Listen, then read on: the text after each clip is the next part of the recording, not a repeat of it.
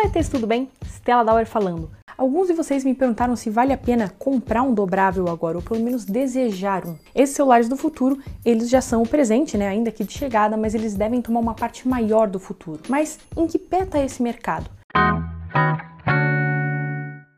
Eu tô aqui com o Galaxy Z Fold 2, né? Eu pude usar ele por um tempo e eu acho legal falar disso agora que o Z Fold 3 foi lançado e até já foi homologado pela Anatel aqui no Brasil. Eu já pude pegar em outros dobráveis recentemente, como o Razer da Motorola, o Mate X da Huawei e o Z Flip também da Samsung. E antes de falar sobre o assunto principal, eu queria falar né, sobre a experiência de usar um dobrável como o Z Fold 2. Como é usar um dobrável no dia a dia? Não se engane, eles são sensacionais. A sensação, não importa quantas vezes você pega um desse daqui na mão, é sempre impressionante. É muito legal você ver uma tela dobrando, ainda mais nesses maiores aqui que você abre e a tela fica enorme. Consumir mídia nele é sensacional. Uma telona dessas em qualquer lugar onde você quiser, na cama, na mesa, numa casinha de sapê, para todo lado. O problema é que, né, isso também chama atenção, então é mais complicado, por exemplo, você usar ele no transporte público ou até mesmo pela rua.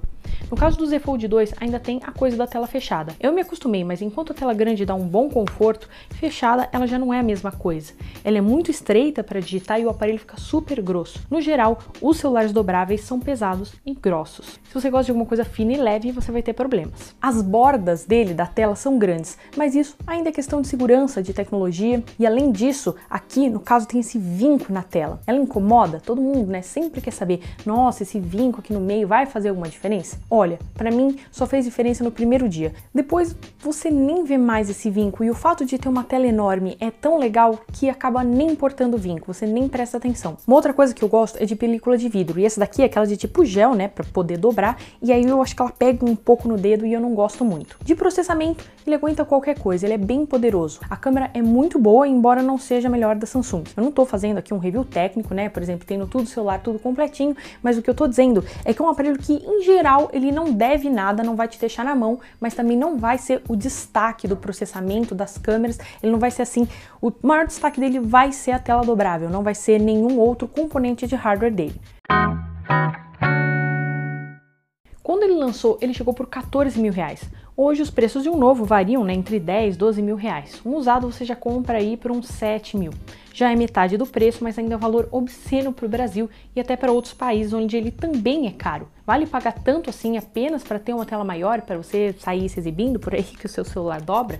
Por mil reais a menos do que um usado, ou seja, aí por uns seis mil reais, você compra o Galaxy S21 e também um Galaxy Tab S6 Lite e leva para casa tela grande e bom processamento. Você vai ter né, o transtorno de carregar os dois por aí, de carregar os dois na tomada, mas enfim, pode ser uma boa troca. Mas aí já é questionável a gente pagar 4, 5 mil reais no aparelho. Imagina 7 mil, 12 mil. Infelizmente, o Fold e outros dobráveis são tecnologias novas e são caras porque elas precisam se pagar. Mas como assim, Estela? Quando um produto é desenvolvido, ele é criado em um departamento chamado P&D, Pesquisa e Desenvolvimento. Esse é um dos setores mais caros de uma empresa e qualquer empresa, não só de tecnologia ou de smartphone. E isso porque precisa pesquisar materiais novos, tecnologias novas, tudo muito experimental. Inovação é uma coisa cara e pensar em coisas que não existiam antes, isso custa bastante. Então, para que a empresa não vá à falência desenvolvendo seus produtos, a venda dos que estão no mercado precisam pagar as pesquisas dos próximos. Por isso a empresa, e como eu falei para vocês, quando eu digo empresa, eu estou falando qualquer uma que desenvolva produtos, não apenas a Samsung, não apenas as de tecnologia,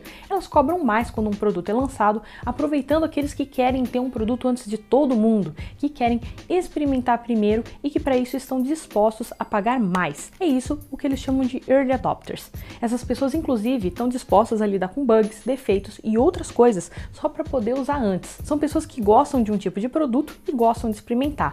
Para elas o preço compensa. Mas e para pessoas comuns, né, que precisam de algo que funcione bem e que tenha um bom custo-benefício? Aí as empresas oferecem produtos menos novos, mas a preços mais baixos. Isso também ajuda a pagar os boletos, mas aí a gente conta mais com o volume do que com o preço. Com o Z Fold 2, por exemplo, na hora da venda, você consegue 6 dinheiros. Vendendo 5 Galaxy S21, você consegue os mesmos 6 dinheiros. A gente tem aí um equilíbrio. Então, vale pagar tudo isso por um dobrável se você tiver esse dinheiro, né? Se você não entrar em problemas e dívidas e gostar de usar tecnologias antes de todo mundo. E sabendo aí que pode dar algum problema, pode, sei lá, dar bolha na tela, quebrar algo, a tela descascar, não ser a melhor, enfim. Um dobrável ainda tem um custo-benefício muito, muito baixo. Tudo que está de dobrável no mercado agora ainda está sendo testado com um público grande, então ainda pode dar mais problemas do que o normal. Hoje nós temos dois tipos principais de dobráveis. Aquele, né, que é da largura de um smartphone comum, né, e quando você abre ele vira um mini tablet, e o que é um quadradinho e abre do tamanho de um celular comum.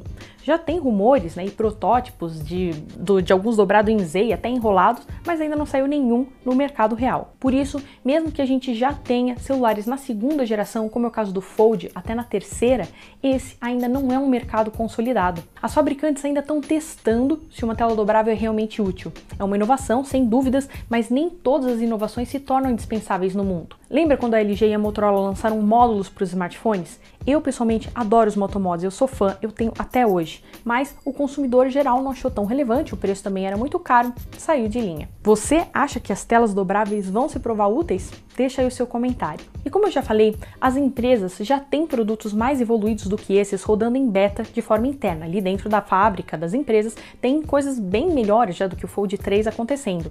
O Fold 3 ele chega com menos bordas do que o 2, tem outras melhorias, mas o que mais pode ser esperado? Ficarem mais resistentes, terem dobra sem vinco, uma tela de mais qualidade, ou ainda cair de preço para finalmente se popularizarem? Atualmente, os dobráveis eles têm um hardware muito bom, mas não melhor.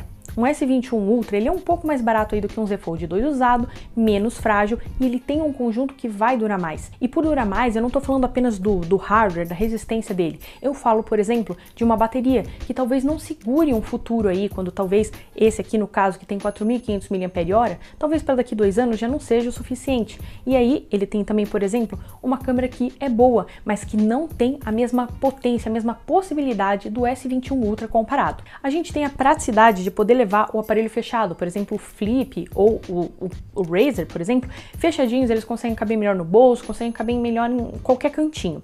E a gente também tem a vantagem, para mim a melhor delas, são as funções extras que vêm com a possibilidade de dobrar uma tela. Com o Fold aqui, por exemplo, você pode usar câmera traseira de maior qualidade, para tirar selfies, já que a gente tem essa telinha aqui do lado. Você pode, por exemplo, deixar ele dobrado enquanto você vê vídeos, ou até com essa tela grande você pode ter dois apps abertos lado a lado, entre várias outras coisas de produtividade que valem a pena e ainda podem ser bastante exploradas. Tem muita coisa para pegar ainda numa tela dobrada em matéria de produtividade e praticidade. Na